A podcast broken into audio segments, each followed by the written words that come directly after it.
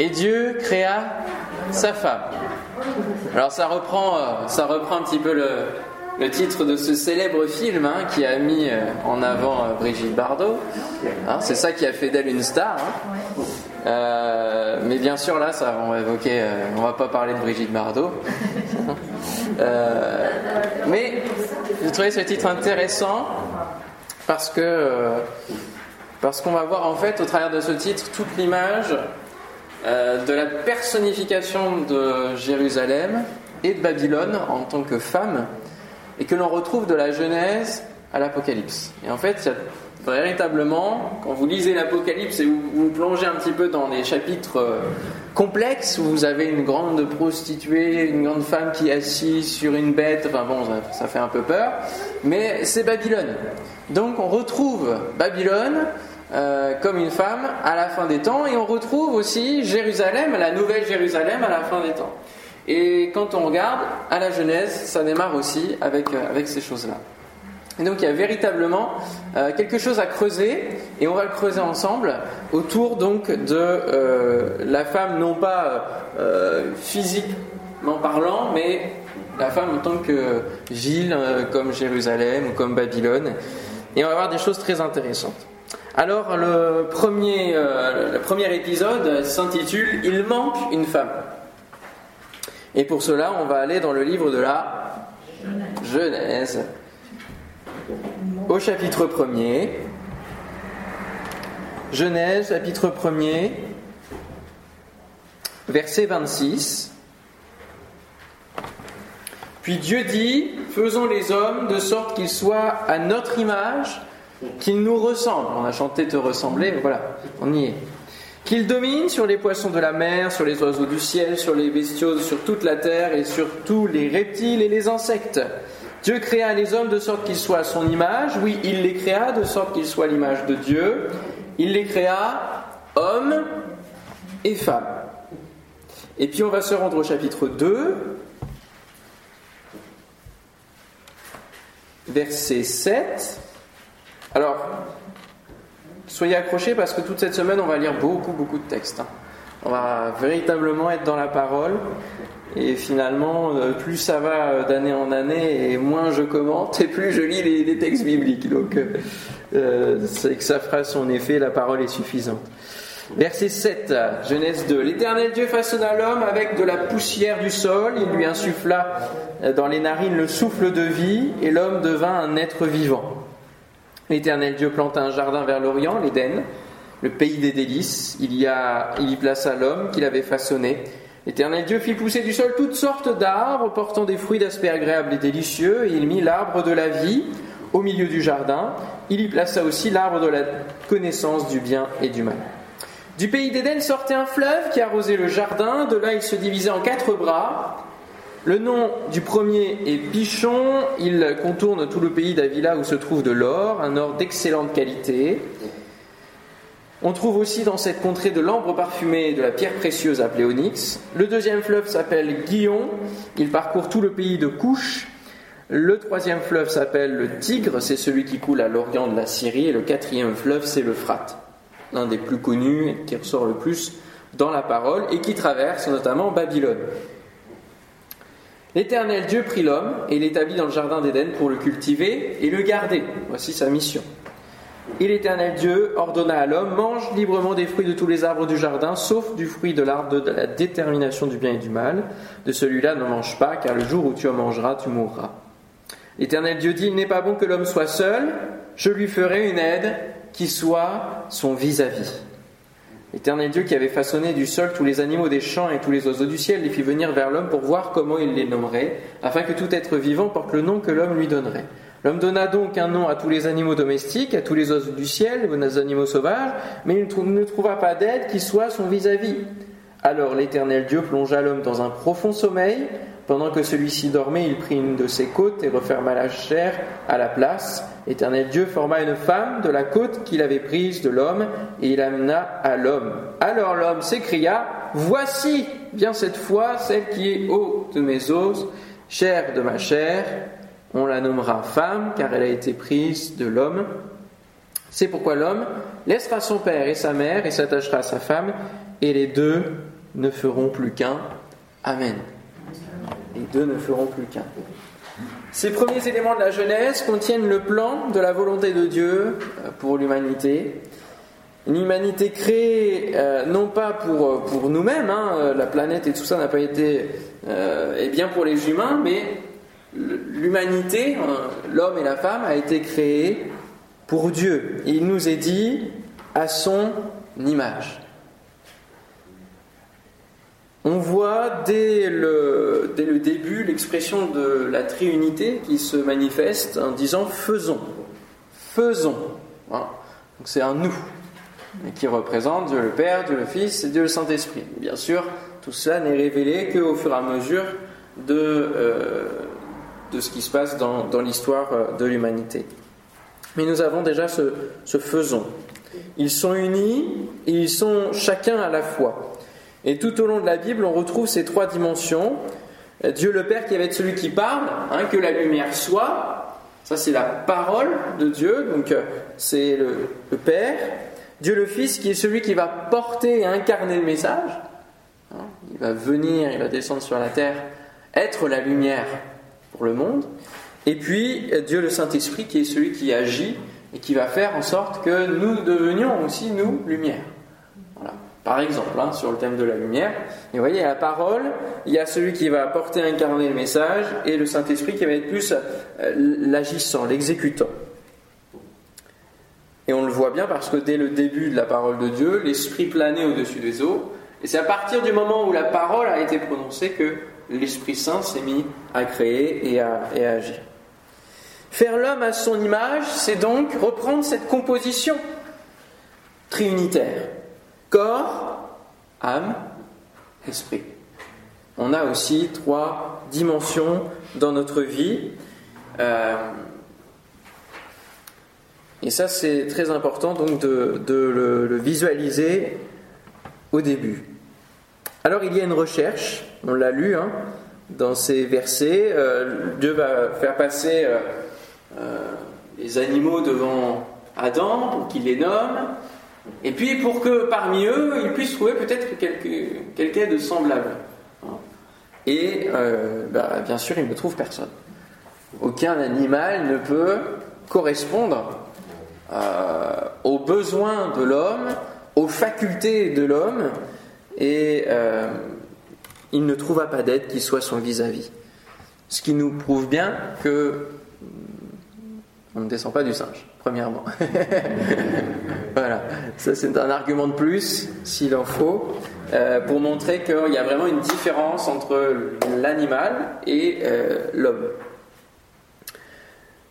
Voilà un moment important qui est raconté ainsi pour que nous puissions voir l'intérêt et l'image des choses à venir qui euh, sont donc en préparation, en gestation dans la Genèse. Dieu voit que l'homme doit avoir besoin d'une aide semblable. Et euh, il nous est raconté spécifiquement comment la femme a été euh, créée, comment elle est née quelque part. Hein. Et cette narration va être euh, source, dans le monde actuel et, déjà un peu passé, d'une soumission de la femme à l'homme automatique, puisqu'elle est tirée de l'homme. Une notion d'assujettissement, d'infériorité, parce qu'elle est créée au travers de l'homme et pour l'homme. Et c'est un petit peu là qu'est le, le problème. Mais finalement, cette narration nous amène à voir, il faut qu'on dépasse ce, cette chose-là, elle nous amène à voir que Dieu va faire la même recherche finalement d'une femme pour son fils, Jésus, qui est le second Adam. Vous savez, le premier Adam, celui qui va être pécheur, qui va faillir, qui va pas remplir la mission que Dieu lui a confiée de garder, de cultiver le jardin, qui va euh, aller plus loin que le cadre qui lui est donné, un cadre bienfaisant, poussé bien sûr par l'esprit du diable. Hein. Euh, et vous avez, pour rétablir l'équilibre, le second Adam qui est Jésus, ce que nous dit la parole de Dieu, qui lui va remplir la mission. Euh, malgré la tentation, il va subir les mêmes, les mêmes conditions, euh, d'épreuve quelque part, mais il va remplir la mission jusqu'au bout et il va euh, permettre le salut et la victoire sur ce péché euh, dont nous sommes sujet. Et donc, Dieu va faire la même chose. Il va donner à Jésus une aide semblable. Et c'est ça aussi qu'on va voir euh, tout au long de cette semaine, c'est que l'Église est aussi une épouse, une femme. Elle est aussi personnifiée en femme. L'Église. Alors, euh, il nous est donc raconté comment la femme est, faite, hein, est fabriquée. Je ne sais pas si Dieu a déposé un brevet, mais en tout cas, euh, il nous est dit, donc des versets 21 à 24, hein, il a pris, il a endormi Adam, il a pris une des côtes, et il va refermer ensuite et il va donc donner le souffle de vie à la femme. Est-ce que vous voyez le parallèle que l'on peut faire? Avec Christ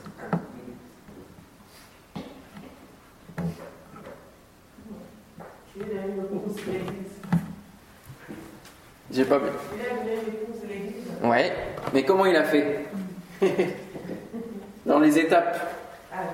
Il a endormi Adam. Comment il a endormi Jésus? Sur la croix. Il a pris la côte. Qu'est-ce qui s'est passé sur la croix Jésus, il a, percé. Eh oui, on lui a percé le côté. Voilà. Et donc de la même manière, on a la création hein, de, cette, de cet endormissement, de cette mort de Jésus, du coup, naît ensuite l'Église. Donc ça, c'est déjà un premier parallèle où on se dit, waouh, dès la Genèse, il y a déjà une précision. On se demande peut-être pourquoi il y a toutes ces explications, mais c'est tout simplement parce que Dieu nous montre qu'il a, il a tout prévu. Même si ça se dégrade, très peu de temps après le tout début, il a prévu toute la suite et c'est déjà inscrit dans, sa création. Christ mort, endormi et ressuscité. Nous avons le sang et l'eau, le côté percé. Dieu va former l'Église, un vis-à-vis à partir du sacrifice de Christ, pour que ça corresponde véritablement à l'ADN divin, Fils de Dieu. Jean 19, 33, 34, s'étant approché de Jésus et le voyant déjà mort, ils ne lui rompirent pas les jambes, mais un des soldats lui perça le côté avec une lance et aussitôt il sortit du sang et de l'eau. Le sang nous purifie de tout péché et l'eau peut représenter le baptême qui nous amène à, l'appartenance. Ainsi nous naissons de nouveau, hein, comme il le dira à Nicodème, si tu ne nais d'eau et d'esprit, hein, tu ne peux pas euh, aller plus loin quelque part. C'est une condition. Et euh, l'apôtre Jean, si vous voulez venir avec moi donc dans 1 Jean, chapitre 5, il nous explique, il va un petit peu plus loin sur justement ces symboles de l'eau, du sang et de l'esprit. 1 Jean 5, verset 6.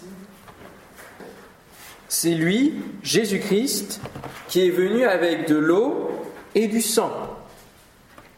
Non avec l'eau seulement, mais avec l'eau et avec le sang, et c'est l'esprit qui rend témoignage parce que l'esprit est la vérité. Car il y en a trois qui rendent témoignage, l'esprit, l'eau, le sang, et les trois sont d'accord. Si nous recevons le témoignage des hommes, le témoignage de Dieu est plus grand. Car le témoignage de Dieu consiste en ce qu'il a rendu témoignage à son Fils. Celui qui croit donc au Fils de Dieu, à ce témoignage en lui-même, celui qui ne croit pas Dieu le fait menteur, puisqu'il ne croit pas au témoignage que Dieu a rendu à son Fils. Et voici ce témoignage, c'est que Dieu nous a donné la vie éternelle et que cette vie est dans son Fils. Celui qui a le Fils a la vie, celui qui n'a pas le Fils de Dieu n'a pas la vie. Amen.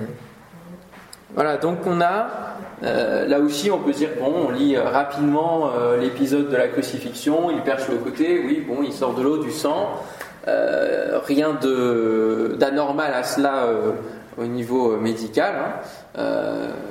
mais on voit là que c'est développé au travers donc de l'apôtre Jean, puisqu'il y a véritablement une représentation du sang qui purifie, de l'eau aussi qui purifie, qui nettoie, qui amène à euh, rentrer dans la vie éternelle.